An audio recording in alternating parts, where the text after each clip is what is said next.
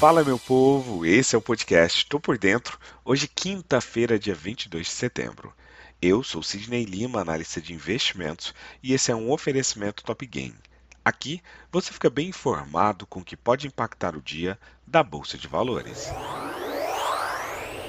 Ontem, a volatilidade se impôs ao Ibovespa desde o comunicado sobre a decisão de política monetária do Federal Reserve às 15 horas, mas especialmente durante a entrevista do presidente do Banco Central norte-americano, Jeremy Powell, a partir das 15 horas e 30 minutos, que contribuiu para a recuperação de ânimo, ainda que transitória em Nova York, e repercutiu na Bolsa de Valores brasileira. Em primeiro momento, prevalecia o susto decorrente do gráfico de pontos com as projeções atualizadas do Fed para fatores como juros e PIB.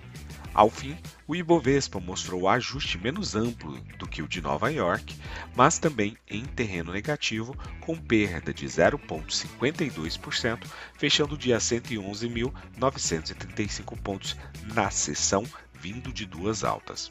Na semana, o Ibovespa ainda sobe 2,43%, com ganho no mês de 2,20% e a 6,79% no ano. Apesar da deterioração das projeções divulgadas no período da tarde pelo Fed, Jeremy Powell chegou a dizer durante a entrevista coletiva haver, aspas, razões para acreditar que a economia seguirá fortemente razoável. Fecha aspas. Falou também que o crescimento mais fraco pode levar a alta no desemprego, mas de fato precisam disso. Apesar de alguns comentários que contribuíram para mitigar parte do susto, outras declarações tiveram viés decididamente agressivas, que cortaram o entusiasmo que chegou a inspirar o mercado aqui e fora, em parte da coletiva de Jeremy Powell. Nos Estados Unidos, os principais índices oscilaram antes de despencarem nos últimos 30 minutos de negociação desta quarta-feira, com investidores digerindo outro superaumento de juros pelo Federal Reserve e seu compromisso de manter as altas em 2023 para conter a inflação. Os três índices de referência terminaram em queda de mais de 1,7%, com o Dow Jones registrando seu menor fechamento desde 17 de junho. O Nasdaq e o S&P 500, respectivamente, ficaram em seu ponto mais baixo desde 1 de julho e 30 de junho. Ao fim de sua reunião de dois dias, o Fed elevou sua taxa básica de juros em 75 pontos base pela terceira vez.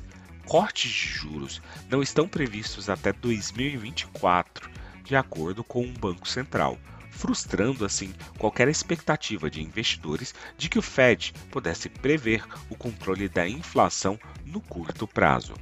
A medida de inflação preferida do Fed agora deve voltar lentamente à sua meta de 2% em 2025. Na Europa, as bolsas de valores foram negociadas em forte queda nesta quinta-feira, com os investidores digerindo outro grande aumento da taxa de juros pelo Federal Reserve dos Estados Unidos, provavelmente preparando o cenário para um aperto monetário agressivo pelo Banco da Inglaterra e pelo Banco Nacional Suíço. O Banco Central dos Estados Unidos elevou as taxas e apresentou uma trajetória mais íngreme e mais longa do que os mercados haviam precificado. O presidente do Fed, Jeremy Powell, disse que o Banco Central agora está disposto a arriscar a fraqueza na economia enquanto se move para controlar a inflação. Essa desaceleração provavelmente terá um impacto mais amplo, dado o papel da economia dos Estados Unidos como um importante motor de crescimento global. Outros bancos centrais também devem aumentar agressivamente as taxas no final desta quinta-feira para conter a inflação, como o Banco da Inglaterra, o Banco Nacional Suíço e o Banco da Noruega, todos agendados com reunião de definição de política monetária para hoje. Na Ásia, as ações do Japão caíram após o fechamento desta quinta-feira, com perdas nos setores de equipamentos de transporte, automóveis, peças e vidro. No fechamento em Tóquio, o Nikkei 225 perdeu 0,58% para atingir uma nova baixa de um mês. A volatilidade do Nikkei, que mede a volatilidade implícita das opções do Nikkei 225, subiu 6,21%. O petróleo subiu nesta quinta-feira, depois de cair 1% na sessão anterior, com a perspectiva de maior demanda chinesa e riscos geopolíticos. A demanda por petróleo bruto na China, o maior importador de petróleo do mundo, está se recuperando, tendo sido atenuada pelas rígidas restrições da Covid-19. Pelo menos três refinarias de petróleo estatais chinesas e uma mega refinaria privada estão considerando aumentar as corridas em até 10% em outubro a partir do final agora de setembro, visando uma demanda mais forte e um possível aumento nas exportações de combustível no quarto trimestre. Enquanto isso, a Rússia avançou nessa quinta-feira com seu maior recrutamento desde a Segunda Guerra Mundial, levantando preocupações de que uma escalada da guerra na Ucrânia possa prejudicar ainda mais a oferta.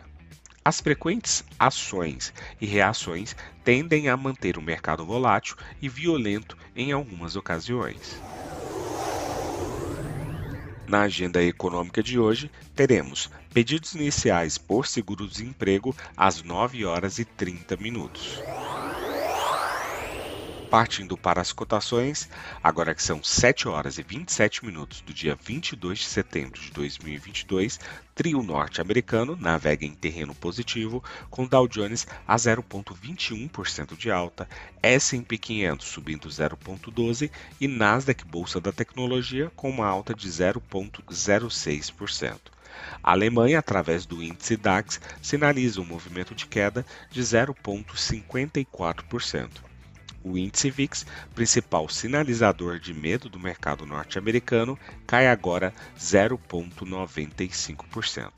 Partindo para as commodities, o petróleo WTI sobe 0,58% e o petróleo Brent sinaliza uma alta de 0,51%. Do outro lado do mundo, temos cotação do minério de ferro com forte alta de 3,24%. Vou ficando por aqui. Não esqueça de nos seguir nas redes sociais da Top Game. Valeu, tchau, fui!